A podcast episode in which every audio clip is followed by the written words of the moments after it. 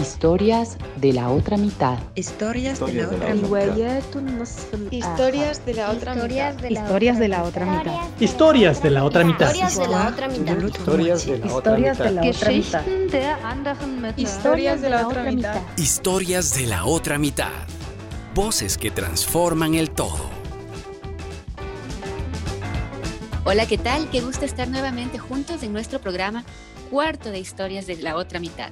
Soy Moni Jacome y junto a mis amigas Jime Vaca y Cris Rendón les damos la más cordial bienvenida. Les comento que estamos súper contentas por la gran acogida que vamos obteniendo programa a programa, con cada historia que con tanto gusto y disfrute compartimos con ustedes. Hola Cris, hola Jime, qué hermoso acompañarnos nuevamente en un nuevo podcast de historias de la otra mitad, voces que transforman el todo. Hola Moni, bienvenidas y bienvenidos a un nuevo programa de historias de la otra mitad. Estamos aquí ya casi listas a conversar con una nueva invitada muy especial que tenemos para ustedes hoy. Pero antes de empezar esta conversación, queremos agradecerles una vez más por sus comentarios y mensajes que nos llegan a nuestras redes. Nos encanta escuchar de ustedes y saber sus opiniones y sugerencias. Recuerden que nos pueden encontrar en Facebook e Instagram como Historias de la Otra Mitad y en nuestra página web www.historiasdelaotramitad.com.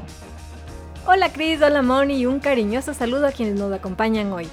También le doy la bienvenida a Daniela Ugasi, directora ejecutiva de la Corporación Líderes para Gobernar, que es nuestra invitada en esta ocasión.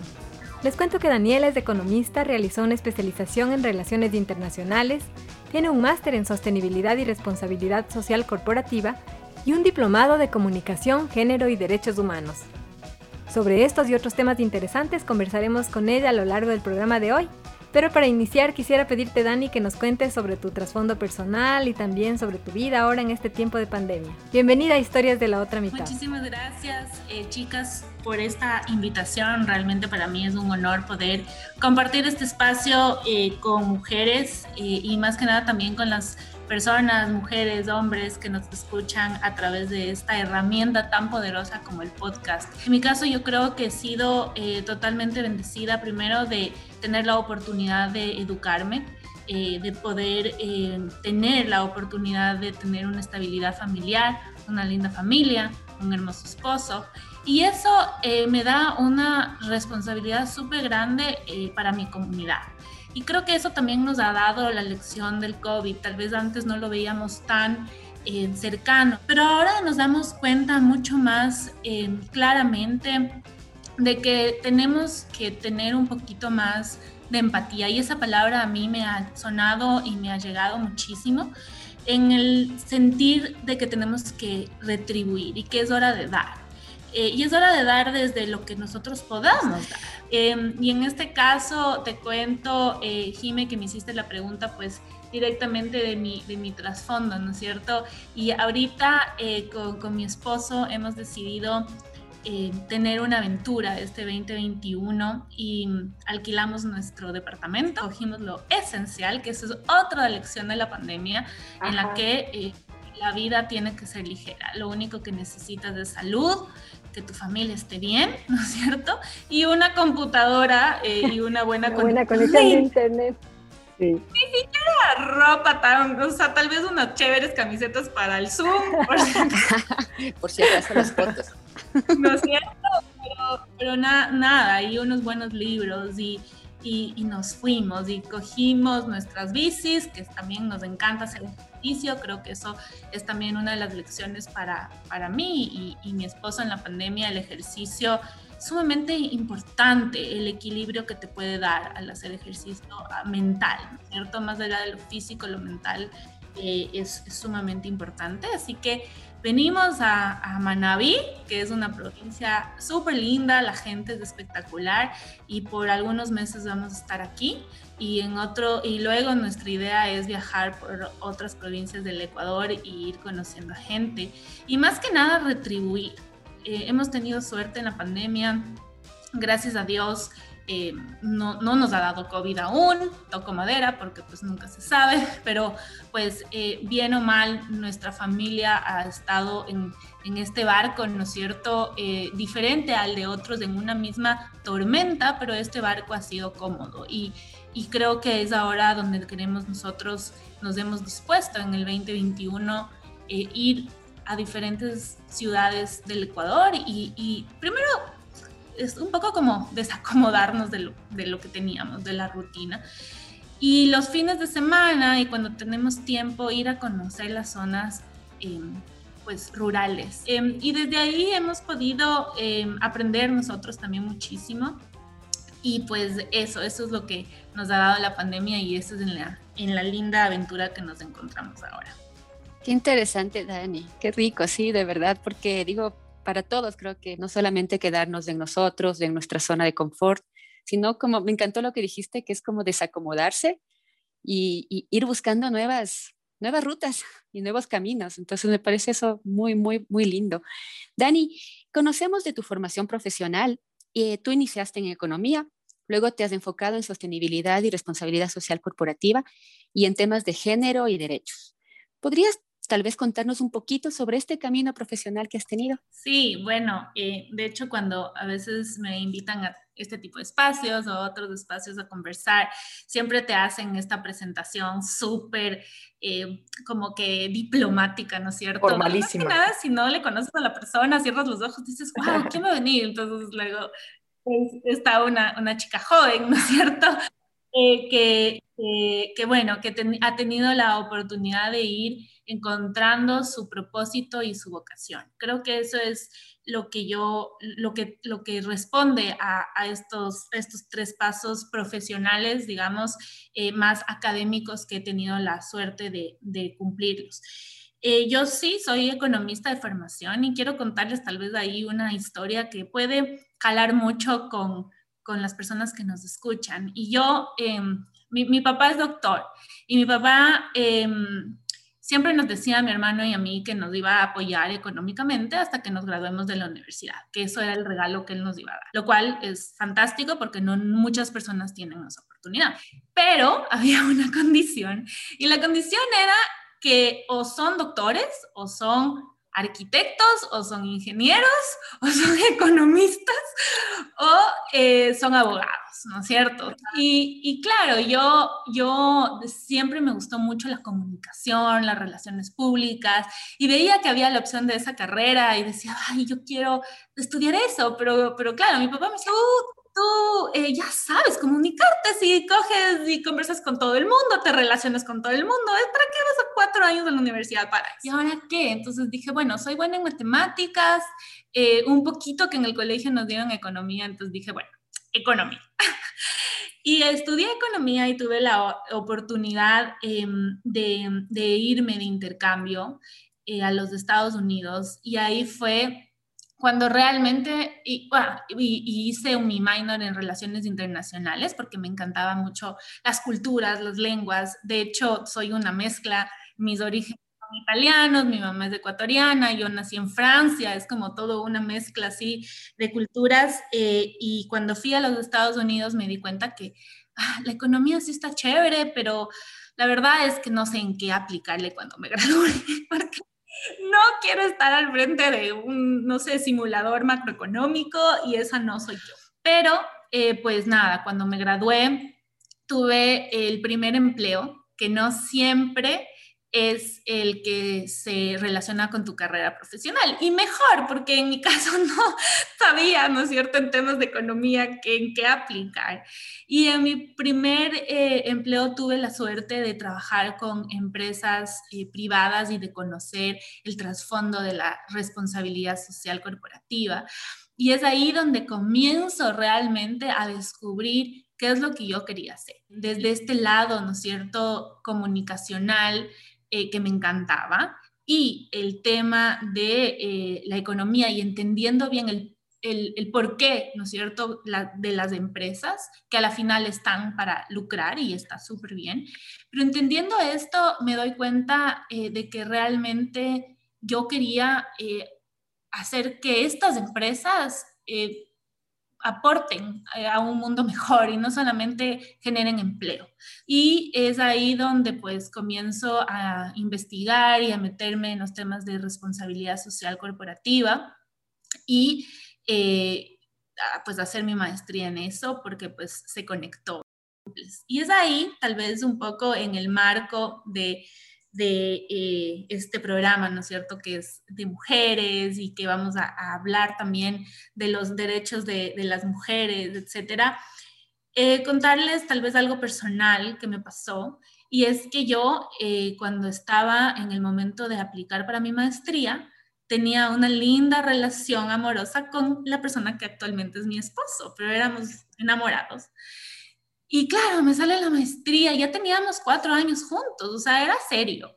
digo, me voy, me voy a París, porque de hecho mi maestría fue ahí. Y dice, increíble, ¿cuánto tiempo? Dos años. Entonces, plop, no, dos años.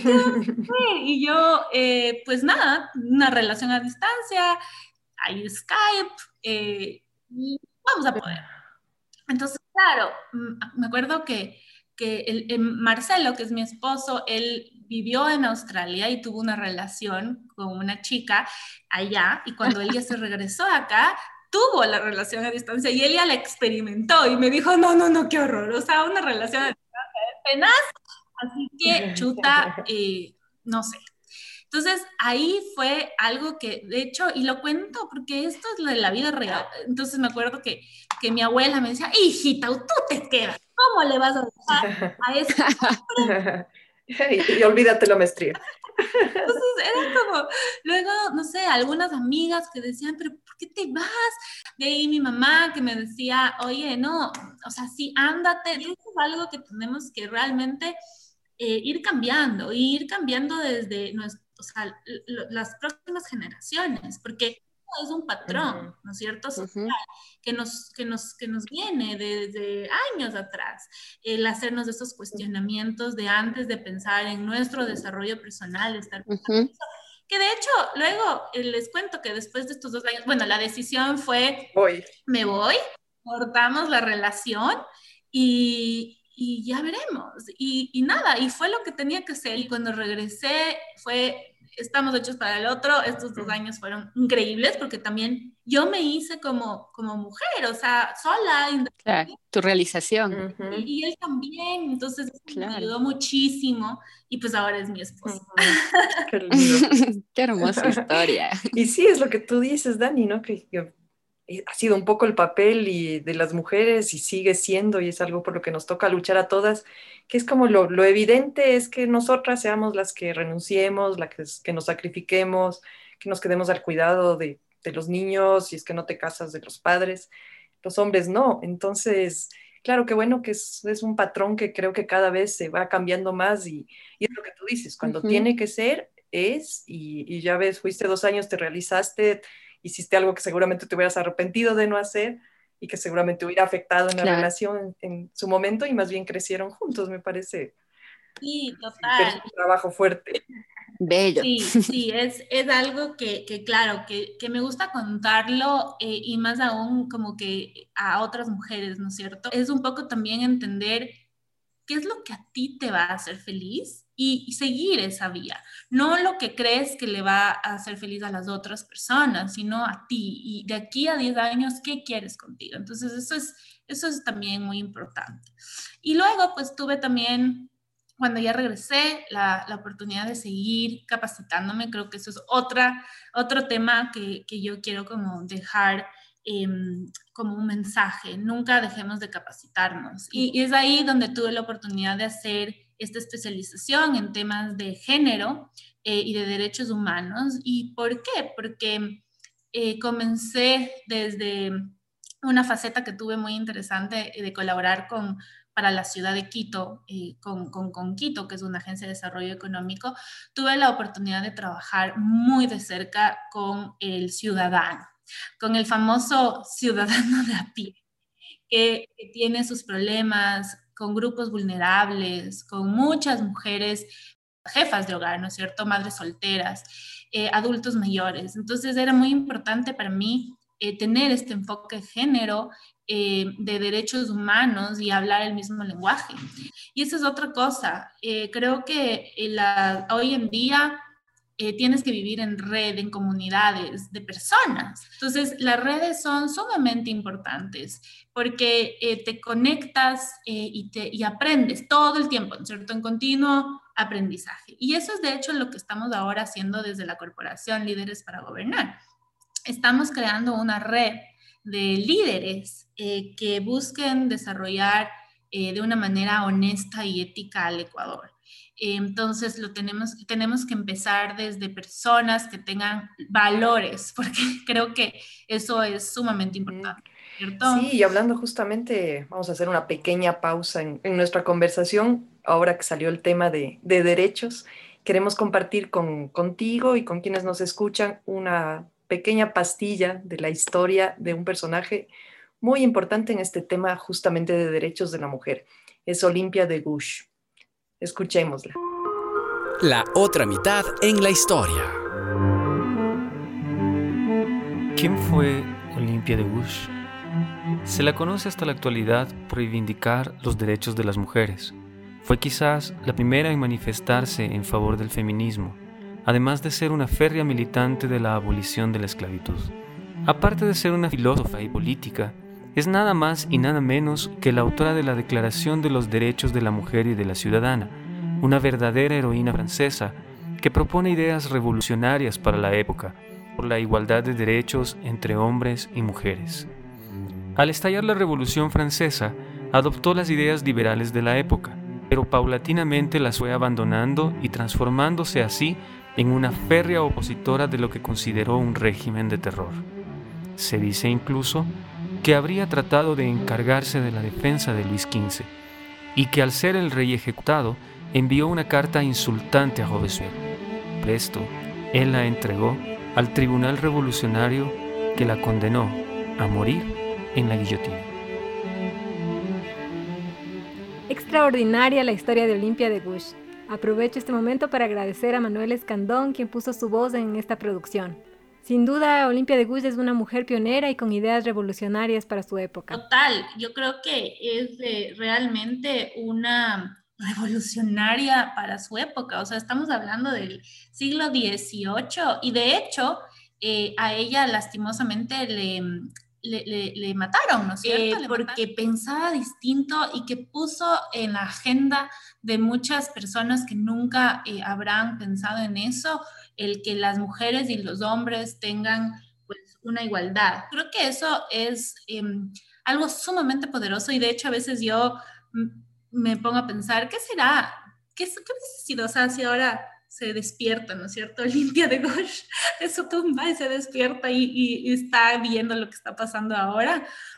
Qué, qué, increíble, porque a la final ella fue una de las primeras mujeres que comienza a, hablar de esto. Y yo me, yo me pondría a pensar, ella diría, bueno, han pasado tantos siglos desde que yo empecé a pensar en esto, no sé, o sea, estaría impresionada porque sí que ha habido un avance, pero creo que por otro lado, ella se uniría de una. Yo em, he tenido conversaciones con personas que dicen, ay, ya, o sea, en serio, ya las mujeres pueden votar, ya las mujeres pueden trabajar, ya las mujeres pueden ir a la universidad. La verdad es que faltan tantos, o sea, hay tanto recorrido más por hacer y tal vez porque eh, en el, en, no, no se ve o no se conoce el trasfondo detrás de estas luchas y de estas luchas de igualdad de género, que yo creo que no es un tema, cuando hablamos de, feminismo, ¿no es cierto? No es que le vas a poner a la mujer arriba del hombre, para nada, solamente que podamos tener eh, una, una eh, igualdad. O sea, creo que, que una vez más, ¿no es cierto? Llamar a la empatía, porque creo que eh, hay todo este movimiento que se ha dado en contra del feminismo, porque, ah, qué exageradas son. Pero creo que, que viendo la raíz de lo que este ejemplo como Limpia de Gauche nos, nos da, ¿no es cierto? Y nos, nos recuerda la realidad detrás de esta lucha. Entonces a mí me pareció espectacular escuchar esta historia y recordar esta historia, que en muchos casos de hecho no muchas personas conocen, ¿no es cierto? Para poder eh, entender la esencia de la lucha de la equidad de género. Entonces creo que eso es sumamente importante. Y por ejemplo ahí eh, tal vez eh, ponernos a pensar en todas estas mujeres que, que tienen diferentes oportunidades, ¿no es cierto?, que, que otras pero que a su vez hacen unos, un trabajo espectacular de poder estar en casa, de cuidar justamente, eh, nos decían, ¿no es cierto?, cuidar a, los hijos, cuidar a los eh, adultos mayores. yo ya me quisiera poder hacer eso que hay que empoderar también a esas mujeres, es decir, no porque le ves, ¿no es cierto?, a una mujer que es súper ejecutiva y que va a la oficina y que tiene mil millones de diplomados o lo que sea, es mejor, ¿no es cierto?, que una mujer que realmente ha dedicado también eh, su vida. Son quienes dan los valores en casa, en el hogar. Eh, y más bien empoderarlas a que se sientan orgullosas y que vayan más allá. Es decir, que, realmente empoderen a, su, a sus hijos, porque yo creo que la sociedad va a cambiar siempre cuando eh, los niños cambien, ¿no es cierto? Y los niños son criados en casa con las mamás. Entonces, ¿qué mejor mujeres empoderadas en casa que, que, nos hagan ver la vida diferente y que luego, pues, muy fácilmente la sociedad pueda evolucionar? Yo creo que eso es sumamente importante y hay que reconocer. Exactamente, Dani, estoy totalmente de acuerdo en que el cambio de mentalidad empieza por casa, y creo que especialmente en el ejemplo que damos. Desde estas cosas chiquitas como la distribución de las tareas del hogar, yo creo que ahí es en esos espacios de cooperación donde estos conceptos de igualdad, de respeto, de que las cosas se hagan realmente asumiendo cada uno lo suyo, es donde se logra romper estos roles de género. Y desde ahí podemos ya ir evolucionando. Y también creo que hay que reconocer que afortunadamente ya hay muchos hombres que están en sintonía y que hacen su parte en esta nueva construcción. Y justamente en este contexto yo quisiera saber, ya en la práctica, cómo evalúas tú las condiciones de participación de las mujeres en el liderazgo y en la toma de decisiones. ¿Crees que hay realmente mejores oportunidades? Creo que sí se ha hecho un avance muy considerable a nivel de eh, la toma de conciencia, ¿no es cierto?, de la misma mujer. Es decir, las mujeres, y esto es súper interesante ver, ¿no es cierto? Ya no hay tanto tabú eh, en poner esto en las agendas. Entonces, esto hace que desde los 10 principios de las Naciones Unidas, que están muy direccionados a la empresa privada, ¿no es cierto?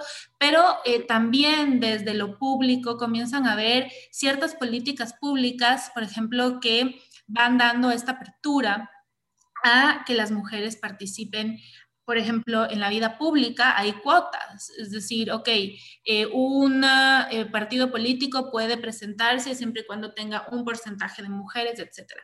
Y estas cuotas en un principio son estas medidas de equilibrio, ¿no es cierto?, que son necesarias eh, hoy en día en la sociedad para poder justamente pues equilibrar esta balanza y darle esta, esta connotación tan importante de la doble, o sea, de una mirada eh, que, que, sea holística para un problema. Por ejemplo, yo tuve la linda oportunidad de, de, ser parte, como les dije, ¿no es cierto?, de ciertos proyectos para el municipio de Quito y dentro de ellos sí se contemplaba la mirada de género y cuando se lo hacía, el proyecto cambiaba radicalmente su giro de acción. Y les voy a poner un ejemplo claro, y es em, el tema de una parada de bus. o sea, una parada de bus puede ser pensada como pues una infraestructura, ¿no es cierto?, que tendría que estar en un lugar acorde a que el bus no haga ningún tipo de pues tráfico y ya, claro, en esta mesa ya no solamente eran arquitectos hombres, había mujeres. Y había mujeres que se subían al bus y que tenían temas de acoso, claro, que llevaban a los viejitos, sus abuelitos, eh, a los hospitales o a las citas de, médicos. Y había mujeres que tenían su carrito de coche de bebé. Entonces ahí se comienza a entender eh, esta, esta integración es sumamente interesante ver desde este tipo de proyectos, porque no es un tema de, ay, por, la típica, ¿no? Qué bestia, cómo molesta, ensillaste. No, no, no, es, es un tema de la vida real.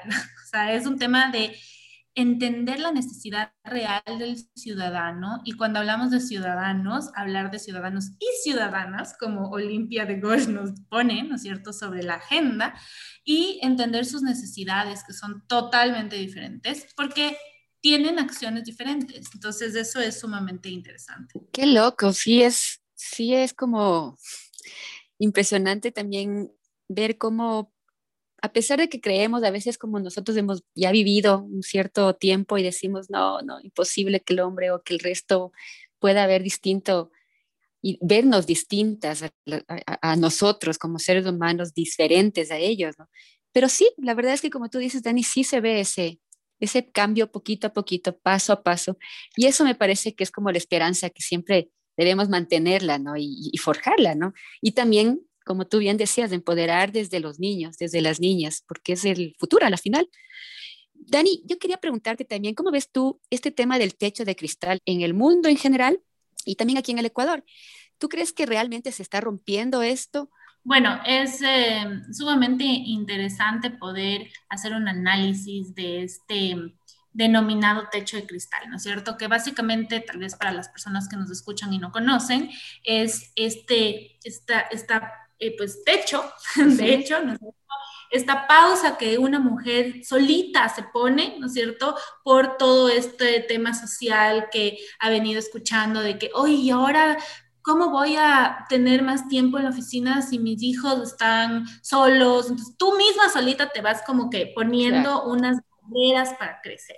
Entonces, esto, esto es, sí, o sea, vemos en muchos casos que, que, existe y de hecho es un, un estudio, ¿no es cierto?, eh, basado en casos reales. Pero yo puedo decir de manera eh, muy, digamos que, eh, o sea, con, con, con, datos, ¿no es cierto?, y con experiencias y ejemplos, que poco a poco esto se va equilibrando y lo vemos, por ejemplo, nosotros desde la Corporación Líderes para Gobernar, tenemos a muchas mujeres que desde el 2008 pasaron por nuestros programas de liderazgo y gestión pública y ahora están ejerciendo unos cargos sumamente importantes de horas de trabajo y tienen hijos, ojo, o sea, sí se puede, ¿no? Qué bien. tienen hijos y tienen un esposo y ahí la clave es la organización. O sea, ¿cómo tú te puedes organizar? Eh, y primero, bueno, eh, yo, yo no soy mamá, eh, pero tengo pues muchas amigas mías que sí, mi propia madre, y siempre les pregunto, ¿no? Desde este, esta visión que tengo un poco de, de entender todas estas problemáticas, y muchas mujeres, por más de que dicen, ¿qué ves? Estoy con un cargo, se sienten en el fondo mal de dejar a sus hijos. O sea, es, cargo de conciencia. Sí, entonces, bueno, yo no puedo juzgar porque, de nuevo, no soy mamá, pero yo digo, ok, ¿qué está pasando? O sea, para que esto ocurra es porque hubo una programación social en la mm, sociedad mm. de que te tienes que sentir mal, ¿no es cierto? Y tal vez lo pongo como que un poco paralelo con mi historia que conté antes, es decir, cómo em, nos programan para nosotras mismos ponernos estas barreras y autosabotearnos. Y limitarnos. Sí, y es ahí donde tal vez es sumamente interesante escuchar la experiencia de otras mujeres que sí pudieron romper ese techo de cristal y que de hecho eh, eh, existe una buena práctica de, tener redes de apoyo, ¿no es cierto? Y eso es lo que nosotros desde la corporación queremos comenzar a comentar. Redes de apoyo de mujeres que ya tengan estas lindas... Eh, pues aventuras y responsabilidades por delante y que no tengan miedo, de que primero confíen en su capacidad de, planificación y de administración. Que también eh, estas nueva, eh, la, pandemia nos dio la eh, oportunidad de entender que hay como flexibilizar un poco más los horarios, ¿cierto? Que no tenemos que estar sentados en una oficina de ocho horas para poder hacer un buen trabajo que un trabajo tal vez de una persona no puede de 8 a, a 5 porque chuta, su hijo está en la casa y enfermo y no puede trabajar porque está pensando que su hijo está enfermo. En cambio, puede ser mucho más productiva cuando sabe que su hijo está durmiendo ya sin fiebre y se pone a trabajar, ¿no es cierto? Entonces creo que eso también es parte de un sistema. Y este sistema es el que poco a poco, con estas nuevas medidas eh, que se vienen realizando desde la empresa privada, por ejemplo, la flexibilización de los horarios, eh, por otra parte, el eh, teletrabajo. Mm. Teletrabajo era impensable, ahora hacemos teletrabajo. Ahorita estamos haciendo una...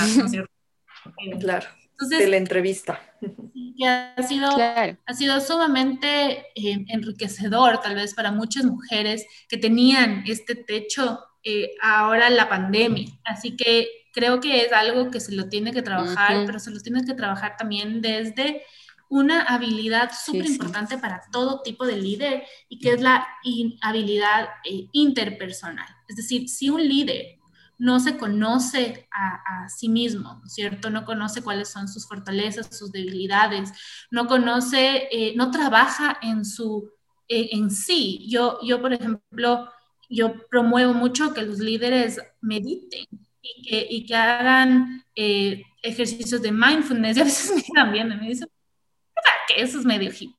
Digo, no, o sea, los líderes más importantes del mundo, ¿no es cierto? Necesitan tener su cabeza como que como en blanco para reseteo para poder tener buenas herramientas. Entonces, estas habilidades interpersonales son las que se tienen que también trabajar muchísimo.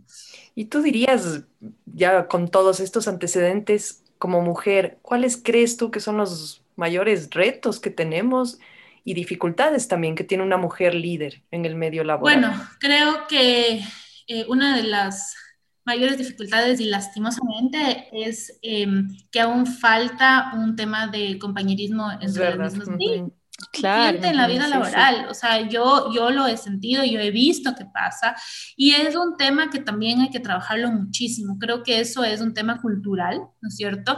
Y esa es la primera, eh, el, primer digamos que asunto que habría que trabajar. El tema, bueno, y, evidentemente eh, todo lo que viene detrás del tema cultural a nivel de, género, ¿no? Estamos hablando de también un machismo muy arraigado aún en la sociedad. Eh, yo les digo, ahora que estoy viviendo en una ciudad más, más pequeñita, en zonas rurales, eh, es, es, realmente a flor de piel, o sea, y eso es normal ni siquiera lo ven como anormal, es normal y pues así es. Entonces, eh, eso es algo que se tiene que ir trabajando desde las nuevas generaciones y creo que la educación es clave. Los niños tienen que tener un tema de, de, valores y cuando hablamos de valores, ahí incorporar esta, este tema, ¿no es cierto? Las mujeres, los hombres. Por ejemplo, algo que se ha cambiado es el tema del medio ambiente. Mm. Eh, hoy en día, los niños, yo tengo un sobrinito que viene y le dice a mi prima, hay que reciclar. Y mi prima, chuta, me están exigiendo en la casa que hay que reciclar. No, no sacas esa edad del colegio. Entonces, chévere. La familia comienza a activarse y comienzan a hacer eh, el tema del reciclaje, etcétera. Em, y claro, qué mejor que también desde el colegio vengan, ¿no es cierto? Estos nuevos chips por ejemplo, tal vez ahí un, tema que podría compartir, que es un proyecto espectacular que lo hacen en Brasil, es que los quiero preguntarles a, ustedes cuál es el espacio de recreación de cualquier colegio público. El patio. Es la cancha, el fútbol. Claro. el único espacio recreacional de, eh, de los niños ocupado al, diría, un 85% todo el tiempo por hombres, por los niños. Y los niños tienen un rinconcito ahí donde se sientan. Una que otra sí juega fútbol, otras juegan a, saltar la cuerda en un rinconcito, ¿no es cierto? Entonces, ¿por qué no comenzar desde también el tema de, de el urbanismo táctico a entender que los espacios están... Eh, generando también un, tema, ¿no es cierto?, que no fomenta el equilibrio de género, porque tal vez no hacer de este espacio un espacio donde hombres y mujeres puedan jugar de diferente manera. Entonces, eh, que puedan ¿Y, por qué los niños no juegan fútbol? Ir como que generando todos estos cuestionamientos que creo que son sumamente importantes. Sí, hay que seguir cuestionándonos, hay que seguir buscando los mejores caminos para lograr esta sociedad más justa e igualitaria que todos queremos. Pero empezando por la vida diaria, pasando de las palabras a la acción, como nos has ido contando tú en el transcurso de este programa. Y para ir terminando esta conversación, vamos a pasar a nuestro cuestionario flash. Cuestionario flash. ¿De qué se trata? Pues te vamos a decir una palabra y nos vas a contestar con lo primero que se te venga a la mente. Vida. Día, día a día. Felicidad. Yo. Música. Armonía. Arte. Complemento. Realización. Propósito. Familia. Nido. Sueños. Futuro. Creatividad. Música. Libertad. Derecho. La otra mitad. Eh, Marcelo.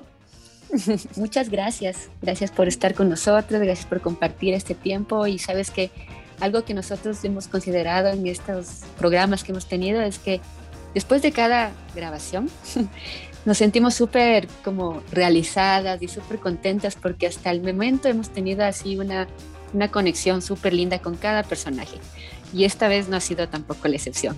Gracias y siempre bienvenida. Más bien creo que si esto es eh, algo que, que, se repite, tal vez porque las anfitrionas son de maravilla. Así que más bien, Ay, qué linda. por el programa. Me he sentido sumamente cómoda eh, como en casa y pues les, les aliento a que sigan haciendo este tipo de espacios para poder llegar con mensajes de, a otras personas, ¿no es cierto? Y que puedan seguir soñando y aprendiendo.